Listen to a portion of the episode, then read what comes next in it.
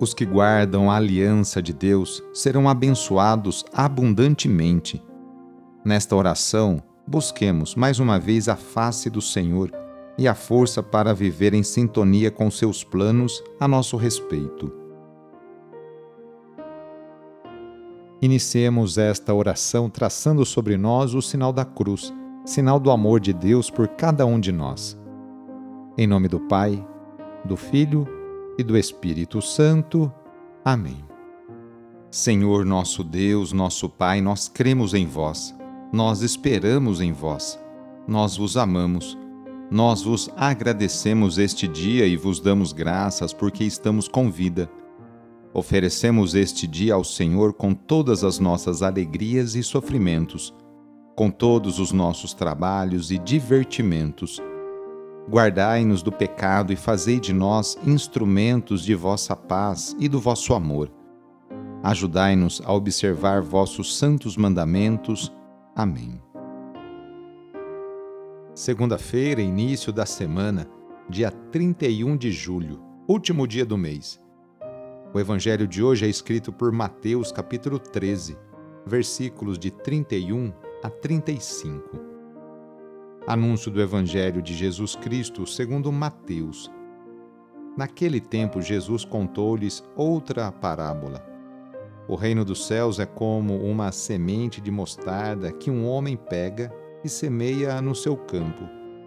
Embora ela seja a menor de todas as sementes, quando cresce, fica maior do que as outras plantas e torna-se uma árvore, de modo que os pássaros vêm e fazem ninhos em seus ramos. Jesus contou-lhes ainda uma outra parábola. O reino dos céus é como o fermento que uma mulher pega e mistura com três porções de farinha, até que tudo fique fermentado. Tudo isso Jesus falava em parábolas às multidões. Nada lhes falava sem usar parábolas para se cumprir o que foi dito pelo profeta. Abrirei a boca para falar em parábolas. Vou proclamar coisas escondidas desde a criação do mundo. Palavra da Salvação. Hoje a Igreja faz memória no mundo inteiro por Santo Inácio de Loyola. Inácio nasceu numa família cristã, na Espanha, em 1491 foi educado com todo cuidado para se tornar um perfeito fidalgo. Cresceu apreciando os luxos da corte e era um ótimo cavaleiro. Com 26 anos optou pela carreira militar, mas uma bala de canhão mudou sua vida. Ferido na perna esquerda durante a defesa da cidade de Pamplona, ele ficou um longo tempo em convalescência. Nesse meio tempo, trocou a leitura dos romances de guerra por livros sobre a vida dos santos e a paixão de Cristo. E assim foi tocado pela graça de Deus. Quando ficou curado, trocou a vida de militar por uma vida de dedicação a Deus. Foi então à capela do santuário de Nossa Senhora de Montserrat, pendurou sua espada no altar e deu as costas ao mundo da corte e das pompas a partir deste momento passou a ser chamado de Inácio. Viveu como eremita e mendigo, passando as mais duras necessidades. Ali preparou a base do seu livro mais importante, Exercícios Espirituais. Mudou-se para Paris, onde estudou filosofia e teologia. No ano de 1534, fundou a Companhia de Jesus os jesuítas, junto com mais seis companheiros. Nasciam assim os missionários jesuítas, que espalharam-se pelo mundo levando o Evangelho para os povos mais longínquos do planeta. Inácio morreu no dia 31 de julho de 1556, em Roma, na Itália.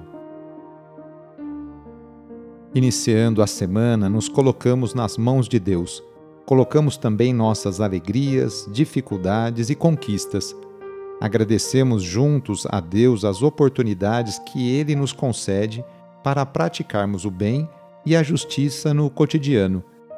Invoquemos neste dia a bênção sobre o ambiente de trabalho, por intercessão de São José, esposo de Maria e padroeiro de todos os trabalhadores, rezando. Ó Deus, nosso Pai, eis-nos aqui para iniciar uma nova semana de trabalho e exercer nossa profissão com dignidade e amor. Oferecemos nosso suor, lutas, alegrias e dores. Agradecemos pelo emprego e pelo pão de cada dia. Pedimos em especial pelas pessoas desempregadas. Faze com que superem com fé e esperança essa dificuldade. Senhor Deus, inspira-nos a sermos bons profissionais e justo com todos. Dá-nos saúde para trabalhar todos os dias e proteja-nos dos acidentes. Concede-nos e aos nossos companheiros de trabalho uma jornada feliz e abençoada. Enquanto nós trabalhamos, guarda também a nossa família e a nossa casa na tua paz. Tu, que és o mestre de todas as profissões, derrama a tua bênção sobre todos nós, trabalhadores, e pedimos a poderosa intercessão e proteção de Sua mãe, Maria Santíssima, e de seu pai adotivo, São José. Ave Maria, cheia de graça, o Senhor é convosco. Bendita sois vós entre as mulheres, bendito é o fruto do vosso ventre, Jesus. Santa Maria, Mãe de Deus, rogai por nós, pecadores, agora e na hora de nossa morte. Amém. Rezemos juntos agora a oração de São Francisco de Assis, pedindo a paz e pedindo que eu e você sejamos instrumentos dessa mesma paz.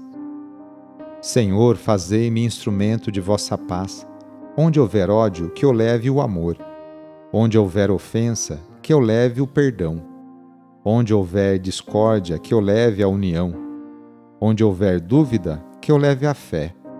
Onde houver erro, que eu leve a verdade. Onde houver desespero, que eu leve a esperança. Onde houver tristeza, que eu leve a alegria. Onde houver trevas, que eu leve a luz.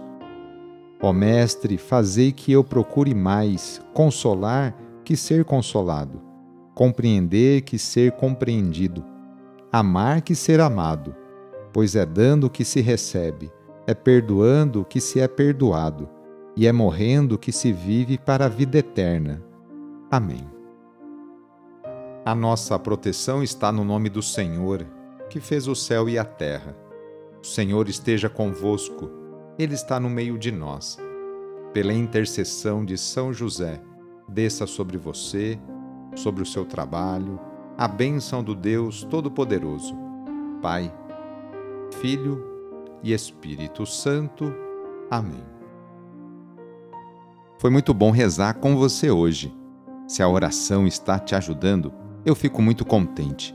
Então envie o link desta oração para seus contatos, familiares, amigos, conhecidos, grupos do WhatsApp. Sou o padre Edmilson Moraes, salesiano de Dom Bosco, e moro atualmente na paróquia Santa Terezinha do Menino Jesus, aqui na zona norte de São Paulo. Que Deus continue abençoando você e sua família. Abraço e até mais.